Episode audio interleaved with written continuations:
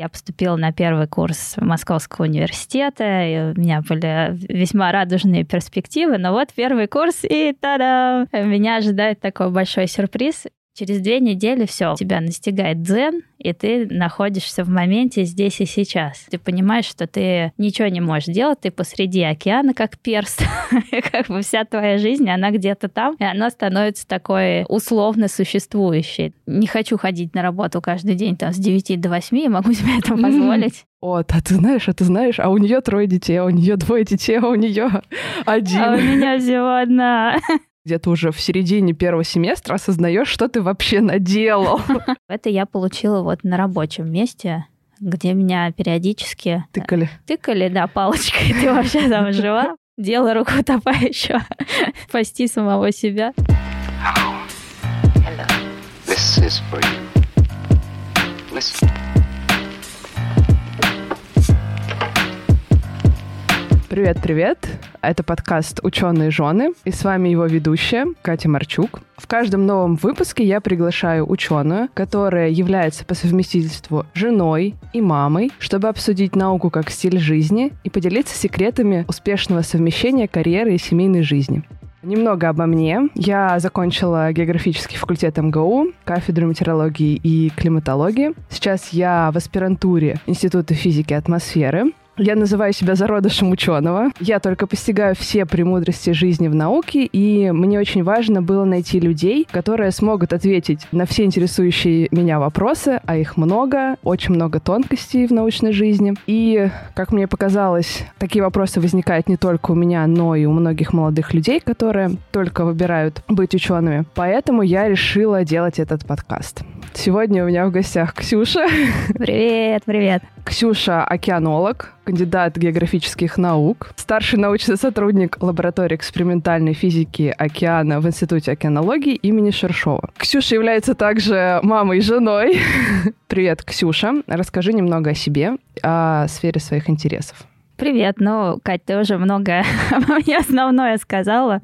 Мама, жена, это боевая подруга. У меня муж тоже ученый и тоже океанолог. И, конечно, это большое счастье, потому что все проблемы научного характера мы можем разделить друг с другом и в горе, и в радости. А так, да, я работаю в Институте океанологии, работаю там с 2012 года, то есть э, как раз в этом году 10 лет будет. Пришла туда практически сразу после университета. И поскольку видела на практике, как э, работают люди из института, и была знакомая компания, и мне хотелось, в общем, пришла к людям работать. То есть не столько за темой, сколько вот э, просто побыть в приятном коллективе знакомым. Я хочу для наших слушателей рассказать немного, как мы с Ксюшей познакомились. В общем, начну издалека. Есть такая конференция «Прекрасное КИМО», в Институте океанологии. Она проводится, ну, весной. В прошлом году она была весной. И на этой конференции, собственно, выступают очень разные ученые и студенты. Все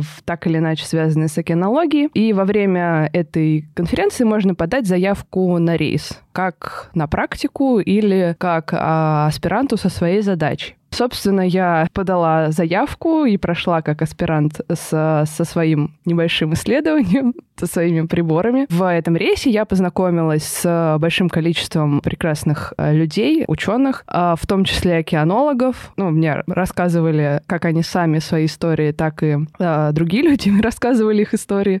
Типа, о, о, а ты знаешь, а ты знаешь, а у нее трое детей, а у нее двое детей, а у нее один. А у меня всего одна. Да, я как-то вдохновилась, поняла, что есть люди, которые как-то это успешно э, совмещают, карьеру и семью, потому что меня очень тревожили вопросы. Вот, вот сейчас я занимаюсь наукой, а как я потом? А вот я захочу семью, а все, типа, вот я сяду в декретный отпуск и больше никогда не выйду, или я там буду супермамой совмещать э, все это. Вообще, как это все работает? И мне очень были нужны положительные примеры. И, собственно, в этом рейсе я нашла эти положительные примеры, что меня очень вдохновило, а, собственно, в том числе и на создание этого подкаста. Мы перейдем к допросу Ксюши.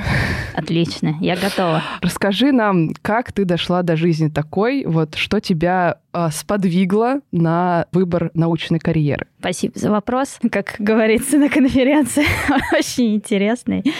А, ну, начну с того, что у меня все-таки немножко другая ситуация. А, если ты работаешь и сейчас задумываешься о семье, то я дочку родила в 18, и мне совсем было не до каких там размышлений. В момент уже, когда родила, я начала думать, что, блин, а что же делать-то дальше? А в момент, когда она была в проекте, я только начинала учиться. Я поступила на первый курс Московского университета, и у меня были весьма радужные перспективы. Но вот первый курс, и та-да! меня ожидает такой большой сюрприз. И на самом деле спасибо большое моим родителям, потому что у меня никогда не стояло выбора уйти окончательно из учения, да, и, и там оставаться только мамой. И была очень большая поддержка со стороны семьи. Поэтому я просто ушла в академический отпуск. И на первом курсе? На первом курсе прям сразу. Я отучилась полтора семестра, ну, в смысле, зимний полностью, и потом еще чуть-чуть что-то успела поздавать. Нашему любимому рыбнику поздавала коллоквиуме по вышке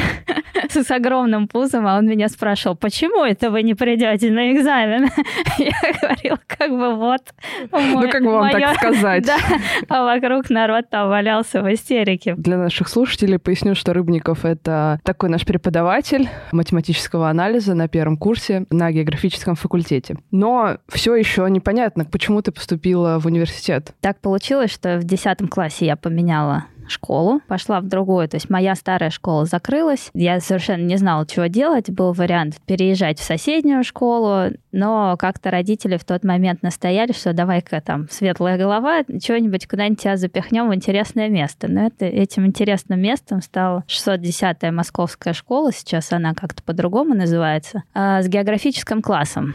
И географию на тот момент, которая была во вступительном испытании в этот географический класс, я провалила с треском, потому потому что когда мне сказали, что нельзя пользоваться атласами, у меня расширились глаза. И Это сказала, проблема, я да. сказала, как нельзя? Я вообще без атласов, что такое география? Без атласа я ничего не знала абсолютно. Но как-то классная руководительница, в общем, посмотрела мой аттестат, который был очень хороший, посмотрела на результаты по математике и там по русскому и сказала, ну ладно, видно, что человек старается, давайте попробуем. Ну и с этого давайте попробуем. Начались два года обучения географии моей первоначальной, и сразу после 10 класса мы поехали еще на практику на учебно-научную базу Хибины, в которой школы, со школой была договоренность, и там такой мой первый, можно сказать, учитель географии с большой буквы учитель, это Сергей Константинович Коняев. Ну, это начальник базы а, Хибинской. Угу.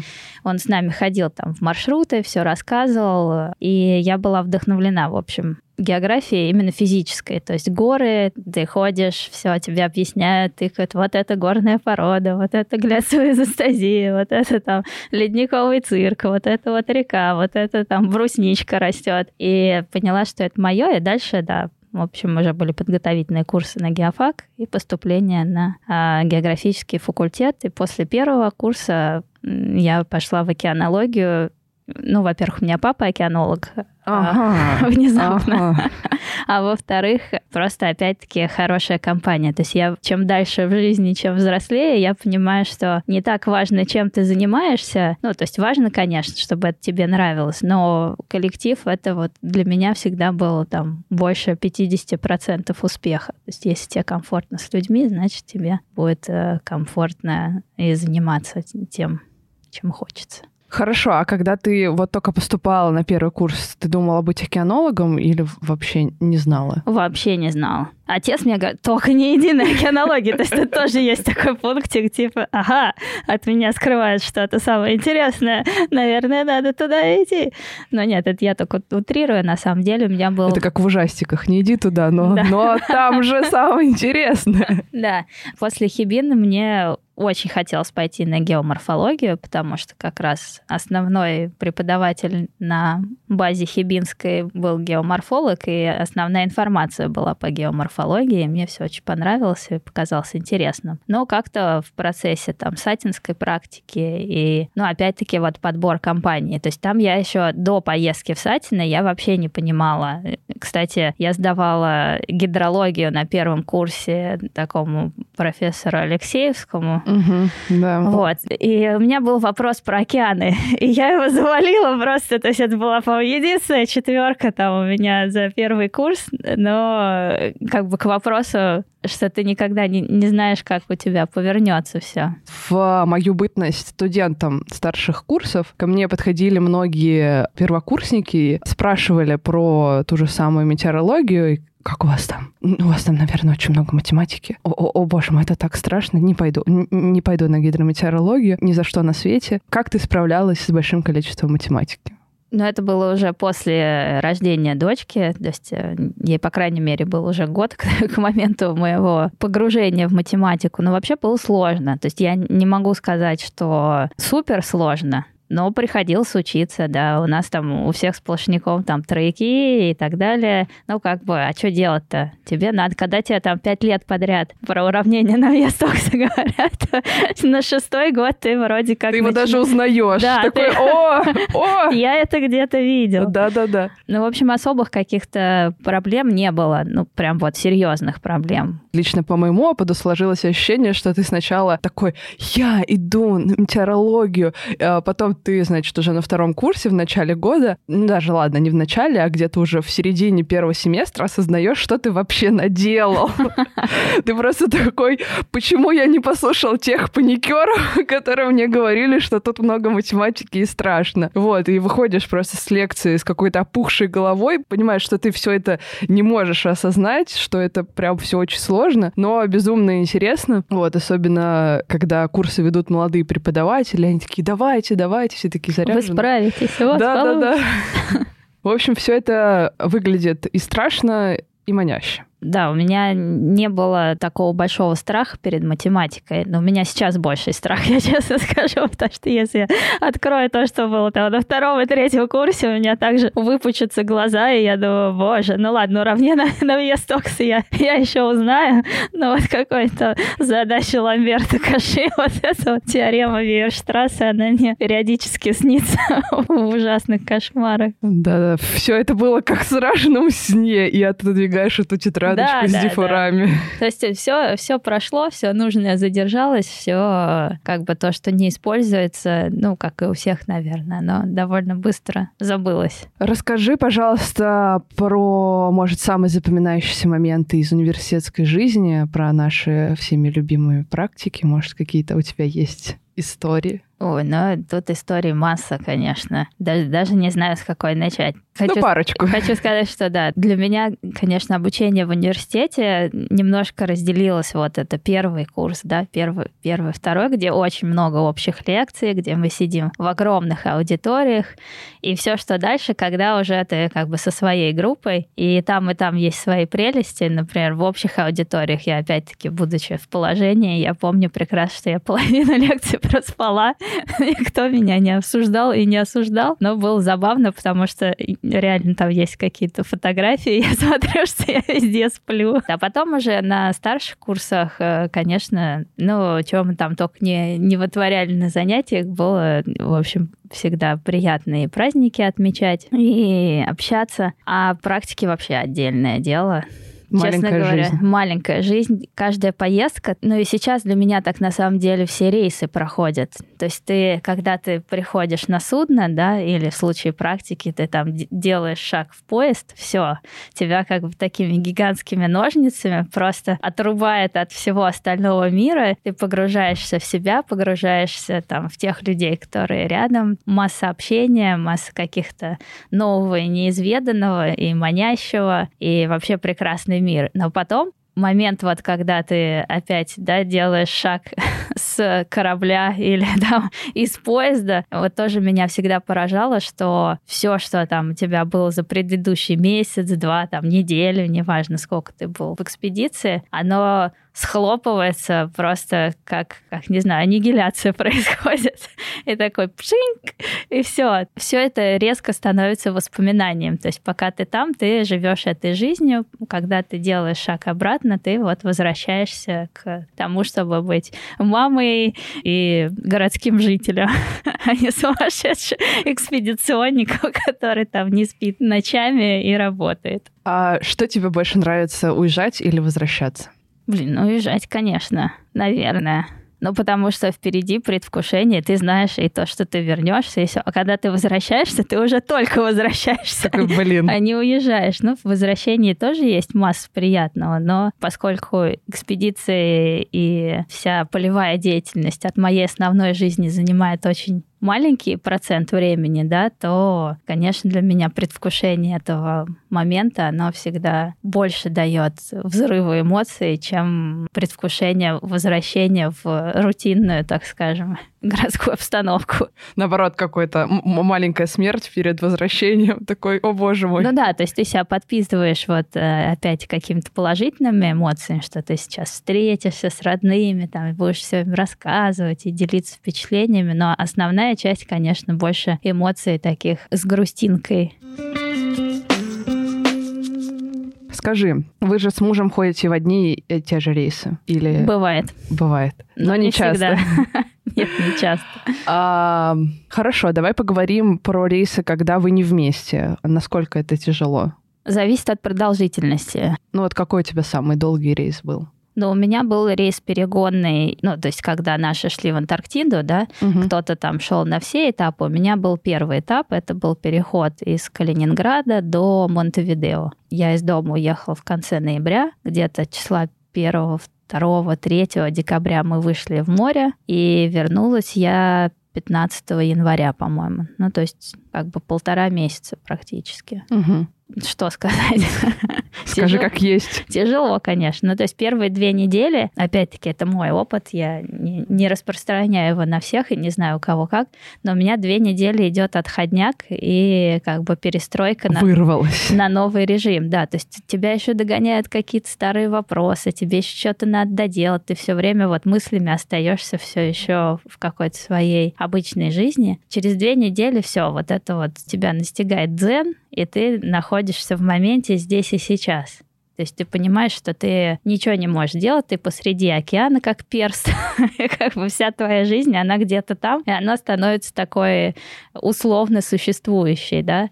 И ну, нельзя по-другому, потому что если ты все время будешь мыслями в Москве условно, да, или в своем доме, то что ты тогда что ты там делаешь. Мне в этом плане кажется, что мы все экспедиционники, они, конечно, эскаписты. То есть им это нравится сбегать от реальности Ну, конечно. и, и быть себе на уме. Вот, так что да, первые две недели довольно сложные а, в плане того, что тебя не отпускает вот э, какая-то прежняя работа и вот эта гонка, знаешь, которая Мгм. в городе. То есть ты не можешь себе позволить жить здесь и сейчас. А потом вот постоянный режим, режим я в плане там еды какой-то, да, потому что он очень четко, но в Москве ты не ешь каждый день там в 9, в 11, в 13 и в 16, ну или как у кого. А там это позволяет организму настроиться вот именно на момент здесь и сейчас. То есть и меньше проблем. То есть ты Ну, не, это не- правда, не да. обеспокоен вот мировой ситуацией. И я, честно говоря, сейчас очень завидую тем, кто ушел в Антарктиду и еще до сих пор не вернулся. Часто ли ты связываешься с супругом и с дочкой, когда ты в отъезде? Ну, как правило, если это большая экспедиция, рейс, да, то там со связью не очень, поэтому А если маленькая, то хорошо? если маленькая, то да.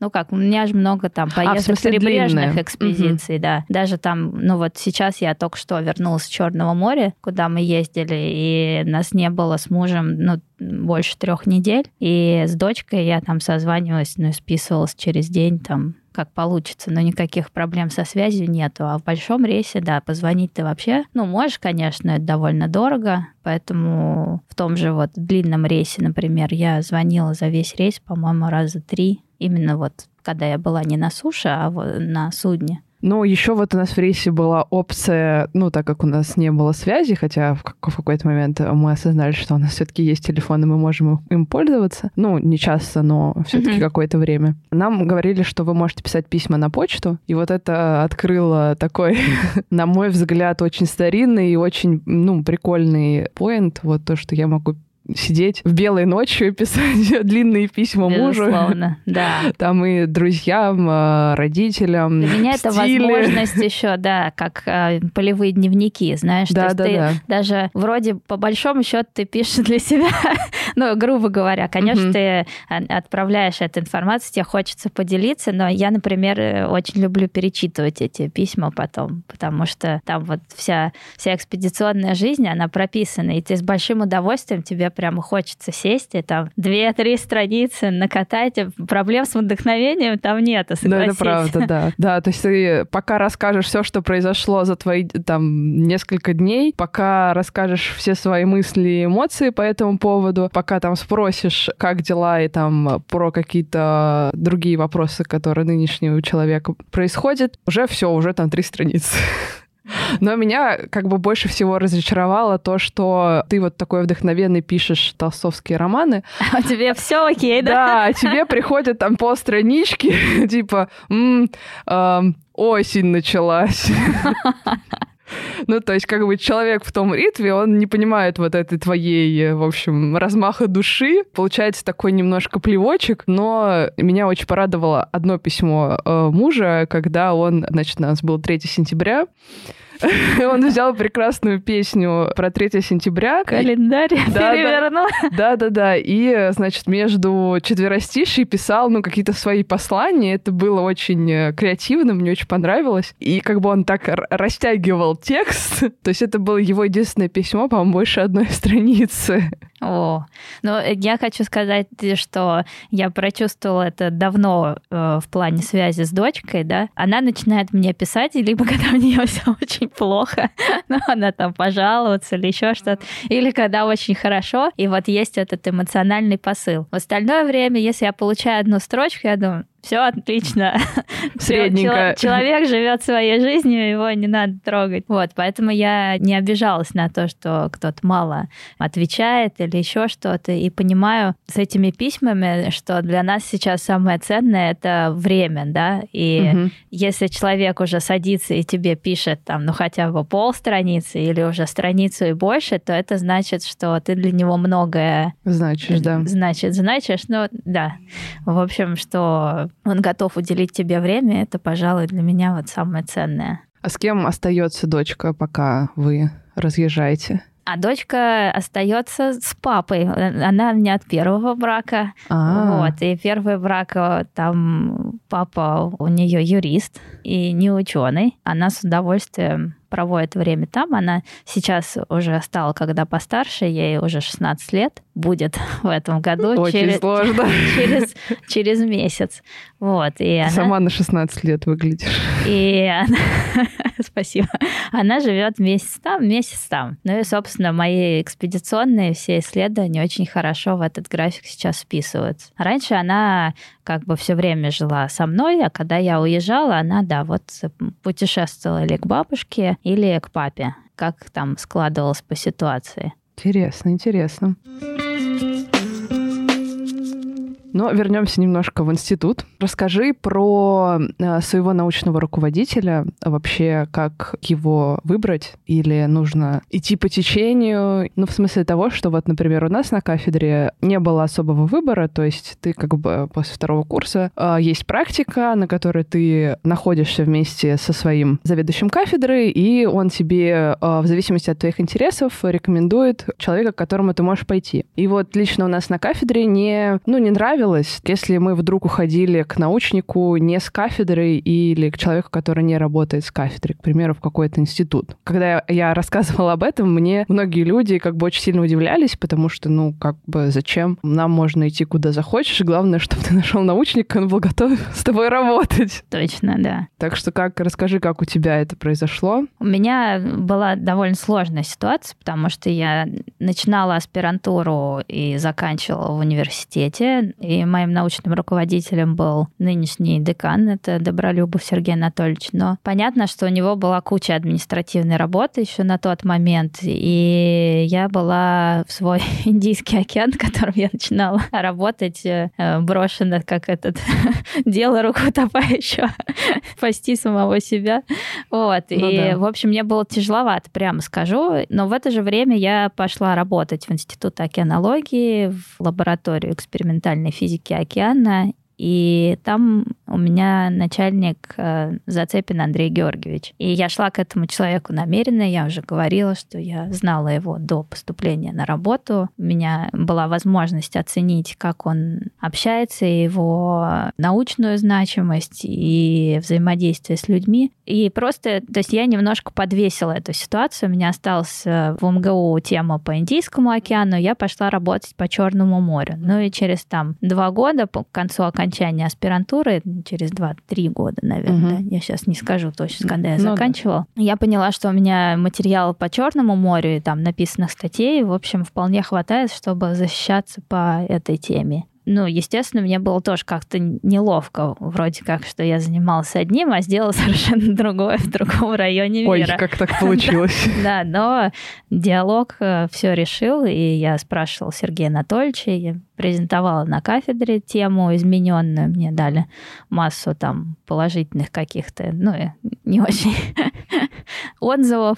Э, но, тем не менее, да, я защищалась в Институте океанологии уже и по теме, по которой я работала. И хочу сказать, что, конечно, это проще, и если вы выбрали сначала одну тему, да, а работаете совершенно по другой, то не смущайтесь и защищайте ну да, то, то что бояться, вы делаете, да. да. И чем быстрее, тем лучше, потому что сейчас э, ну, в моем окружении были примеры тех, кто подтормаживал, да, и ты сложнее. То есть чем, чем старше ты становишься, тем тебе хочется как бы сделать это все более правильно. Тебе кажется, что это какая-то вроде какой-то незначимый результат, и что надо еще. А по сути, ну, в нынешнем обществе, там у нас кандидатская диссертация, это ну, сейчас скажу крамольную вещь, она по большому счету это формальность. Ну, то есть это значит, что ты накопил исследовательский опыт, что ты можешь исследовать, да, и можешь там писать статьи, и то, что у тебя там внутри диссертации, если это там, ну, только не совсем абсолютная чушь, в большинстве случаев это поддерживается.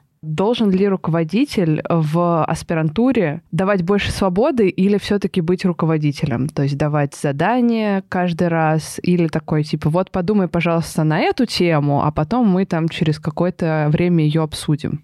Я считаю, что руководитель должен обладать гибкостью и смотреть на своего студента, ну, аспиранта. Потому что есть э, те тоже, опять-таки, я вижу людей, которые вот там самостоятельные и могут заниматься исследованием. Я, например, не такой человек. Мне нужен был вот руководитель, поэтому я и переметнулась. То есть если бы я могла сама там все сделать по Индийскому океану, я бы прекрасно и осталась с большим удовольствием. Проблем в коммуникации с э, Сергеем Анатольевичем у меня никогда не возникало. Он был там и готов и помочь, и все, но мне, мне было неудобно все время его там просить о встречах, как бы хотелось, чтобы от него исходила тоже какая-то угу. инициатива, чтобы да. он был в этом заинтересован. Угу. Как бы это я получила вот на рабочем месте где меня периодически тыкали. Тыкали, да, палочкой. Ты вообще там жива? Поехали, там, измерим то, сделаем это. Ну, правда, потому что вот когда ты приходишь из магистратуры, в магистратуре у тебя все еще такой... Э... Жесткая система да, система и руководитель, и есть рамки, и этот руководитель тебя постоянно пинает, ну, если он в тебе заинтересован. А потом ты приходишь в аспирантуру, и как бы тут у тебя может все поменяться, да, то есть э, может руководитель такой быть немножко в полете и э, задавая тебе какую-то тему, он думает, что ты готов сам по ней работать, хотя ты в этой всей системе, ты не привык работать сам, ты привык работать по какому-то, ну, хотя бы плану выстроенному. Вот мне лично было очень сложно перестраиваться и как-то самой себе делать этот план и как бы его согласовывать. Не план, который спускается сверху. Пилить слона на части было тяжело. Да, да. Поэтому мне было интересно узнать, как бы у всех такая система, у всех так сложно у переходить. У меня такая же. Про всех не, не могу вот, сказать. То есть э, после магистратуры ты приходишь к осознанию того, что тебе нужен тайм-менеджмент, а да. ты о нем ничего не знаешь. Я не знаю, как все. Дети в этом помогают, кстати. Но в большинстве своем делаешь все к дедлайну.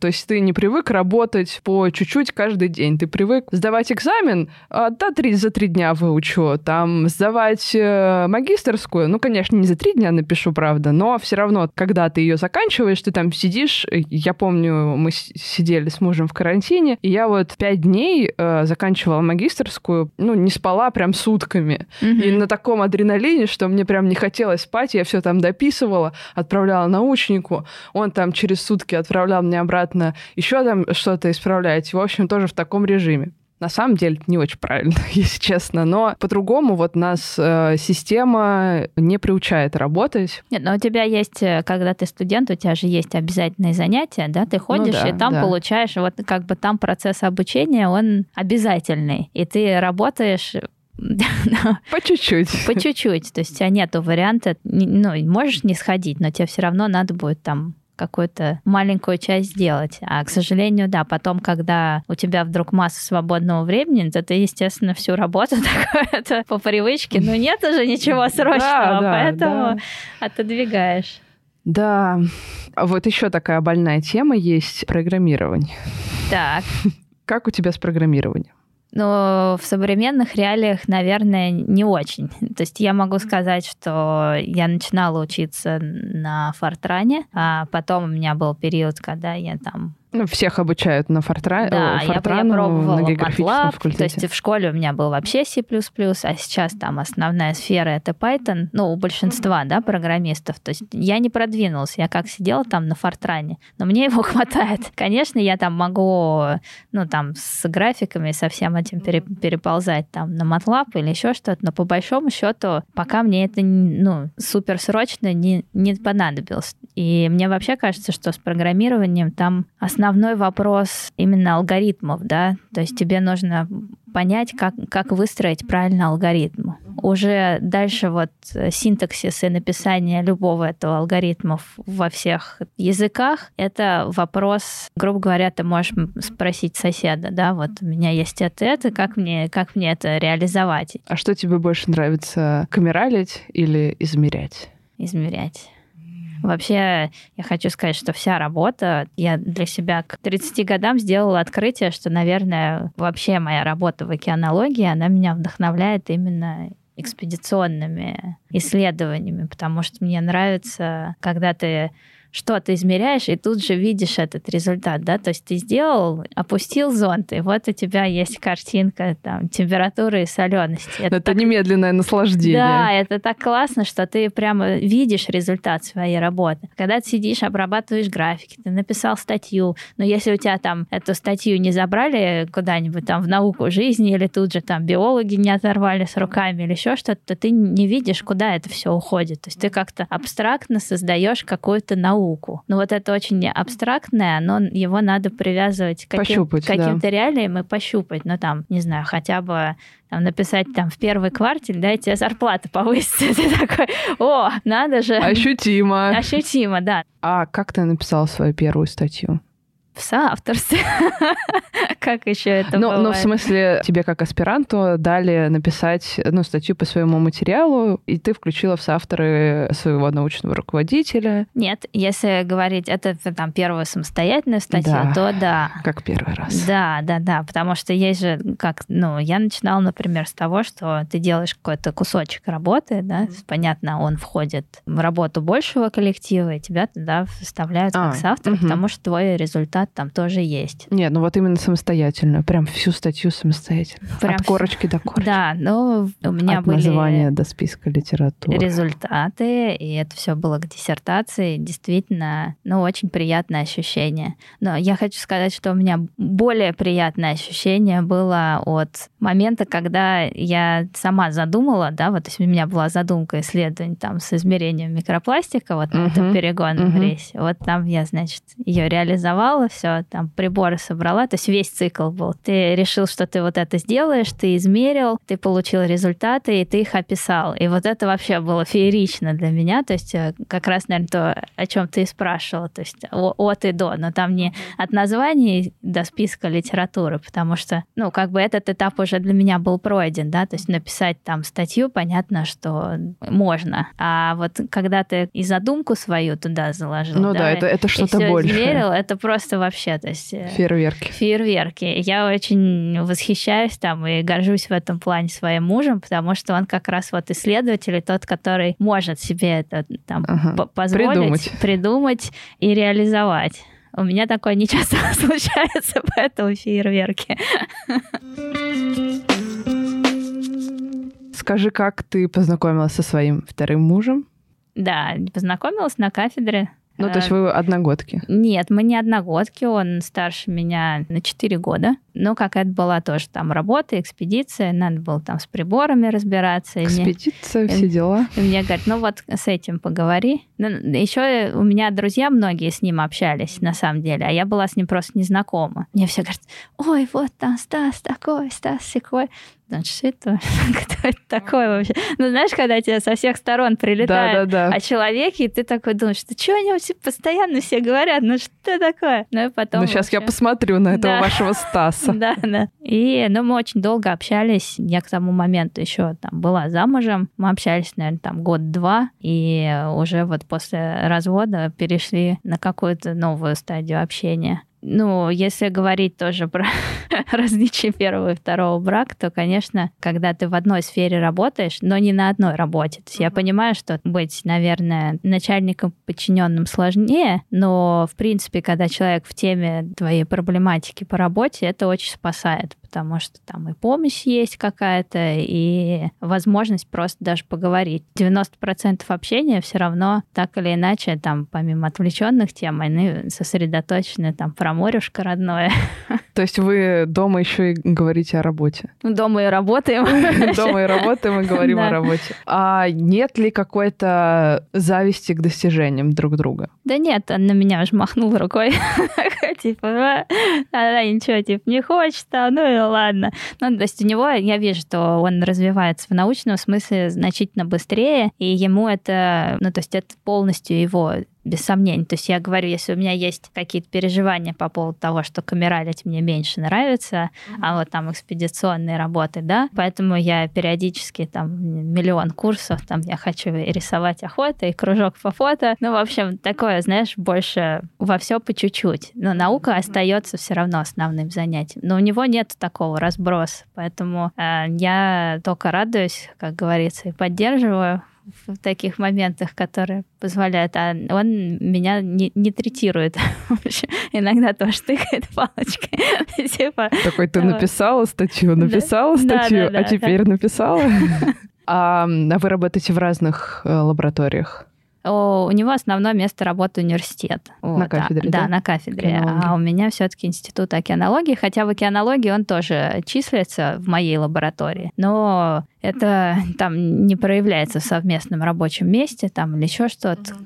То есть это работа по совместительству и как бы второстепенно. Хотя вот есть экспедиция, да, куда мы ездим вообще вдвоем. Сейчас прибрежная была, все в порядке. В общем, не ссорились. А он преподает? Да. Как ты считаешь, необходимость ли сейчас преподавать для ученого или вообще не важно? Ну, я для себя чувствую такую потребность. Я просто еще, наверное, не, не до конца это реализовала, да, но потребность есть такая, потому что через передачу знаний ты, во-первых... Систематизируешь Сам своё. систематизируешь, да, внутри у себя, как по полочкам раскладываешь, а во-вторых, появляется некая значимость того, что ты делаешь Потому что раз люди там хотят об этом знать, значит, это важно. Это тоже, наверное, вот про путь к практической какому-то, к результату. То есть ты видишь, что это не, не, не бесполезное занятие. А иногда я Стасу говорю, ну почему ты там своим студентам так все понятно объясняешь, давай ты со мной тоже так посидишь и мне там разложишь все по полочкам. И иногда он до этого не засходит и говорит, ну ладно, хорошо, давай, давай я с тобой сегодня позанимаюсь. Какую-нибудь проблему мы разбираем. В общем, это, это необходимый и навык необходимый. В общем, я думаю, что для того, чтобы каких-то достичь результатов, рано или поздно придется делиться своим опытом. Угу. Ну, по крайней мере, на конференциях. Ну, на конференциях, безусловно, но и вот обучение, да. Угу. Ну, то есть ты хочешь преподавать? Да. Про баланс между семьей и работой. Вот скажи, какие у тебя есть мысли по этому поводу? Как тебе удается выстроить этот баланс? Но поскольку работа в институте, слава богу, это то, за что я тоже благодарна науке, она все-таки имеет нефиксированный график, поэтому на меня никто не будет нападать, если я там сегодня пропущу или там завтра пропущу, а потом буду работать, потому что есть периоды, когда очень напряженная работа, там отчетные, как у многих, наверное, перед декабрем или там, когда заканчиваются гранты, и всем нужна помощь там в написании отчетов, статей и так далее. И просто есть время, когда ты занят там 24 на 7, те же экспедиции. Но за счет этого есть какие-то свободные слоты, когда нет ничего срочного, поэтому тут баланс именно во времени, слава богу, соблюдается хорошо не хочу ходить на работу каждый день там с 9 до 8, я могу себе это позволить и проводить правда, время да. там с семьей и с дочкой. То есть, например, дочка приходит после школы обедать в институт. Тоже у нас э, есть иногда такие островки возможности поболтать, потому что она учится рядом и забегает просто после школы там покушать. Да, я вас смотрю, там в институте океанологии целый детский сад можно устраивать для всех молодых сотрудников с детьми. Да, действительно, очень много среди молодежи тех, у кого, тех, у кого есть детки, и там на праздники приходят многие, и иногда просто так приходят там повидаться, пообщаться с друг другом. То есть у нас помимо э, рабочего коллектива, он там тоже на 70% состоит из друзей. То есть ты поработал и повеселился, и все это вместе. В одной компании, да. Ну, вообще меня тоже очень вдохновило, когда мне рассказали вот про прошлый год, про плавучий университет, что а, была прибрежная практика в Калининграде. Большинство ребят взяли своих детей, которые там и студенты, и дети, и преподаватели, и лето, и потом еще и на корабле. Какое-то светлое будущее. Это было здорово. Вообще с большим удовольствием провели время в Балтийске. Я, кстати, хочу добавить про плавучий университет, угу. потому что ты сказала про комплексное исследование Мирового океана, конференцию, но на самом деле подать заявку на участие в рейс это было в рамках программы как раз плавучий университет, а не КИМО, но они периодически вместе сотрудничают. Да, был у нас такой заезд, когда у нас были преподаватели, все преподаватели приехали с детьми, но там, на мой взгляд, конечно, с балансом было тяжеловато, потому что нам очень много хотелось дать студентам, мы проводили времени там, вот как раз там мы там с 9 до 8, до 9 до 10, мы больше количество времени проводили со студентами, а дети это все просто наблюдали. И там столовая была в том же месте, где мы занимались, поэтому без отрыва от производства дети радовались радовались только тому, что была большая компания, но по сути, конечно, ну есть еще там что улучшать, потому что иногда хотелось вот там побольше времени как раз с детьми провести, а получалось, что ты все время со студентами. Но в случае там с Варей, ей все-таки к тому времени уже там было 14, да, и я не особо переживала, а ребят, у которых там дети помладше, приходилось или там... Но требует больше внимания, Да, да, родители разделялись, кто-то ездил там вдвоем, и там типа папа со студентами, мама с детьми, потом смена, и так... Это вообще прекрасно. Да. Папа с одними детьми, детьми, мама с другими детьми. Да-да-да. Да, а вот как ты отнесешься к тому, если твоя дочка в какой-то момент придет и скажет, что будет океанологом, ну или вообще выберет ученую стезю? Я даже не знаю, что что меня больше как это разозлит, что она станет каким-то ученым или что она выберет что-то другое. У нее очень смешно, потому что она пошла в гуманитарный класс, и у нее там по математике одни пятерки. И вы такие, ну да, молодец. Пошла в гуманитарный класс, чтобы всем утереть нос по математике. Здорово придумала. Главное, чтобы счастлива была, но так э, периодически у нас это обсуждается, потому что уже вот-вот она там девятый класс заканчивает, и она сейчас в полном раздрае тоже. Она пробует и то, и другое, и экономику, там еще что-то. Что-то нравится, что-то нет в общем, в поиске. И как-то я стараюсь на нее не давить, но у нее другой, другой тип мышления. То есть я была абсолютно вот, мне ничего не надо было. То есть мне родители тогда сказали, ну, поменяй школу, вот там интересно. Вот это было уже больше там плыть по течению. То есть я поняла, что мне география нравится, действительно интересно. Доплыла. Да, потом там вдруг раз и там курсы на географическом факультете я уже там, причем курсы это не то, что я нашла курсы и пошла туда, это нам классная руководительница такая, так, я вас всех записала на курсы про геофаки. Ничего себе. И такие, чё? Ну ладно, половина из тех, кого она записала, отвалились, а я думаю, а что я буду отваливаться, мне как бы нравится. Угу. Вот, и осталась там. Поэтому дочке желаю тоже. А у дочки другой момент. У нее, значит, все расписано там на пять лет вперед. Она такой... Планировщик. Планировщик идеальный просто. То есть я завидую. В вопросах тайм-менеджмента я у нее консультации беру, потому что, знаешь, идеальный дневник, где, ну, не, не школьный, а ага. а такой... Личный. Личный, да, где там все разными цветами подчеркнуто, закладочки там сделаны. В общем, ага. просто восторг. Я восхищаюсь этой поэтому я даже не лезу там со своими советами. Как-то, если она приходит спрашивает, то, конечно, мы обсуждаем. Но по большому счету я уже руль ей отдала, Отдал. да. Какие отношения у твоей дочки с э, вторым мужем? прекрасные отношения. Он ее готовит к Олимпиадам. Она его трясет. По географии? Стас, у меня Олимпиада. А по, по, по географии? Ну, по географии, по экологии, там, да. Ничего себе мне надо позаниматься, мне надо... Ну, в общем, они там где-то день или два, они вот э, посвящают перед Олимпиадами тому, что готовятся. Потому что, видимо, со мной я тоже там эмоциональная, я с ней учиться вместе, как бы мне тяжело это дается. И я помню, как там папа меня чему-то учил, и я упаси боже, знаешь, там, да, лучше как-нибудь. Вот, а у них прекрасный контакт в этом плане, я очень довольна. Ты никогда не думала о том, что вот ты уходишь в экспедиции, как-то вот оставляешь ее, и вот э, что-то ей не додаешь в эти моменты? Думала, думала. Более того, я считаю, что если бы сейчас там ситуация повторилась, да, у меня был бы второй ребенок, то я бы в ближайшие там 3-5 лет от себя вообще не отпускала. Потому что тогда как-то и там родители, и вообще, ну, ты молодой, и об этом сильно не задумываешься. Столько информации не было. Поэтому я там на практику уезжала там тоже на месяц, хотя ей, по-моему, еще даже двух не было лет. Ну, как-то для меня это было нормально на тот момент. И сейчас это уже там, в мои взгляды, не, наверное, бы не вписалось. Но ребенок, в общем, замечательный, со светлой головой и здоровый, поэтому могу сказать, что тьфу-тьфу-тьфу, все более-менее развивался в верном направлении. А, я помню одну историю, которая меня так поразила немножко. У нас тоже ребята были то ли на год, то ли на два старше тоже родили на первом курсе ребенка. И вот боюсь ошибиться, но, по-моему, они тоже были океанологами. Им, по-моему, на втором или на третьем курсе нужно было ехать на практику. Я прихожу в поликлинику, чтобы там пройти какую-то диспансеризацию перед э, поездкой на практику. И вот они тоже, значит, э, проходят диспансеризацию, и им нужно ехать в энцефалитный район. Ну, она кормящая мать. Угу. И ей говорят, в смысле, как, как вы поедете, типа, девушка в энцефалитный район, типа, с э, ребенком, ну, там, год ему или меньше, или больше. Ну, в общем, все еще она его кормит. И типа она, она говорит, ну мне практику проходить надо. А врач такая, типа, в инвалидный район едешь, дура, ты чего?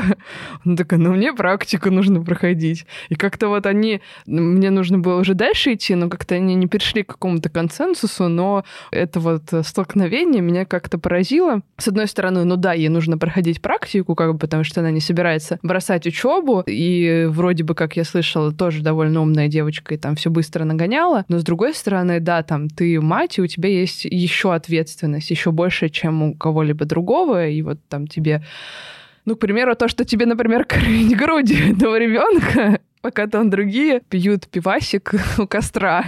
Не, ну тут э, все зависит, да, от людей, потому что, э, ну, я когда уезжала, я уже не кормила, например. Угу. И, но у меня есть пример, там ребята приезжали вообще с грудным проходить практику. И Варя, кстати, на Черное море она ездила регулярно там с ее трех лет. Каждый угу. год там вот я проходила практику или там учила студентов, когда была аспирантом, да, и я приезжала туда на, на два месяца с ней вместе. Угу. И вот это вообще вообще было золотое время для меня и для нее, потому что я и работала, и она под боком, и море, и вообще там бегает, территория прекрасная. Тут у меня никаких противоречий не возникает. А с э, энцефалитным районом, ну, не, не знаю. Но все-таки нюанс. Нюансов. Нюансов много. Опять-таки, все зависит от э, вас самих, то есть и от реалий, да. Когда там мне было 18, мне вообще было там до, до фени ну, грубо говоря, и как-то не было такой беспокойности и не было ответственности, наверное, за свое здоровье, да, ну, меньше было. То есть сейчас я, например, понимаю, что мне один врач, никто там за мое здоровье не отвечает, поэтому я делаю то, что там мне кажется правильным, а не то, что мне там говорят, да. Угу. Тогда такого не было. У меня был очень большой авторитет взрослых людей, специалистов, и мне казалось, что там они правы, а я нет. И не было проблемы выбора, вот я о чем. То есть, старше ты становишься, ты берешь на себя больше ответственности, и ты понимаешь, ну, что... и больше знаешь, Да, ты мере. больше знаешь и больше как-то переживаешь. И решения были бы абсолютно другие. Но, но сейчас э, я не вижу, например, то есть у меня есть э, девчонки, которые рожали позже, и они возвращались с успехом большим в науку, то есть два года кормишь, но статьи читаешь, еще что-то. Потом, пожалуйста. Хочешь второго? Хочу. Я еще прочитала на сайте э, вашего института, что ты являешься председателем Совета молодых ученых. Да. Это звучит очень как-то непонятно. Вообще, что это значит? Что делает совет, что делаешь ты в нем? Кратенько, минут на 40. Совет молодых ученых у нас как раз собрался после того, как э, была вот эта конференция КИМО в Москве, и нам нужно было вот как-то людей собирать. Было много молодежи в институте, но все были довольно разрознены. И мы потихонечку, у нас вот э, выпускники кафедры океанологии, их там много, шесть человек, семь, и мы вокруг себя там скоагулировали всю молодежь и собрали совет молодых ученых. У него есть там и представительные функции, ты можешь, например, подавать на гранты и направлять там заявку не от большого ученого совета, от Совета молодых ученых. И была такая тусовка. Сейчас там наша тусовка выросла, да, и есть много аспирантов и студентов, пополняется банк молодежи. У меня была задача перевести это из ранга тусовки в какую-то именно организацию и передать уже дальше вот именно молодежи, там, студентам, аспирантам, потому что мы все выходим из этой категории постепенно. Тари. Да, пока как-то не очень получается. Не хотят брать флаг. Не хотят брать флаг, и им нужно тоже как-то свою тусовку угу. сплачивать. Но, тем не менее, да, у меня функция подписывать бумажки, собирать вот эти советы, и много научных заседаний угу. делаю. Кто-то тренируется там рассказывать, кто-то просто какие-то там вопросы экологии решаем. Ну, в общем, на что сил хватает и энтузиазма, то и делаем. Ну, вообще, когда я первый раз пришла в институт океанологии, я вообще поняла, какой он большой по сравнению с моим институтом. Думаю, ого, ничего себе, сколько... Да даже вот само здание, как бы первое впечатление, что само здание. Потом узнала вот эту молодежную тусовку вашу. В общем, поняла, что вы большие, сильные и молодцы. Но пасаран. Что ты посоветуешь подрастающему поколению? Те, кто еще думает такое, идти мне в найм или идти в науку, чтобы склонил их чашу весов. Посоветую почитать, послушать подкасты, понять, близко вам это или Пойти нет. Пойти в рейс. Пойти в рейс, посмотреть вообще, чем люди занимаются. Все-таки принятие решения, исходя из своих ощущений больше, а не слушать, чего говорят в округе. Давай последнее, что у нас будет, это Блиц. Наука о профессии или призвание? Призвание. Оставаться на кафедре или идти в исследовательский институт? Как захочешь. Море или суша? Море. Это однозначный вопрос. Экспедиция или моделирование? Экспедиция. И программирование или измерение? Измерение. Спасибо большое Ксюше, что пришла сегодня, что поделилась своим опытом. Вам, дорогие друзья, спасибо за то, что были с нами сегодня. Подписывайтесь на мой подкаст, ставьте лайки и пишите комментарии на всех платформах, на которых вы слушаете подкаст. С вами были ученые жены. Всем пока-пока. Пока. -пока. пока.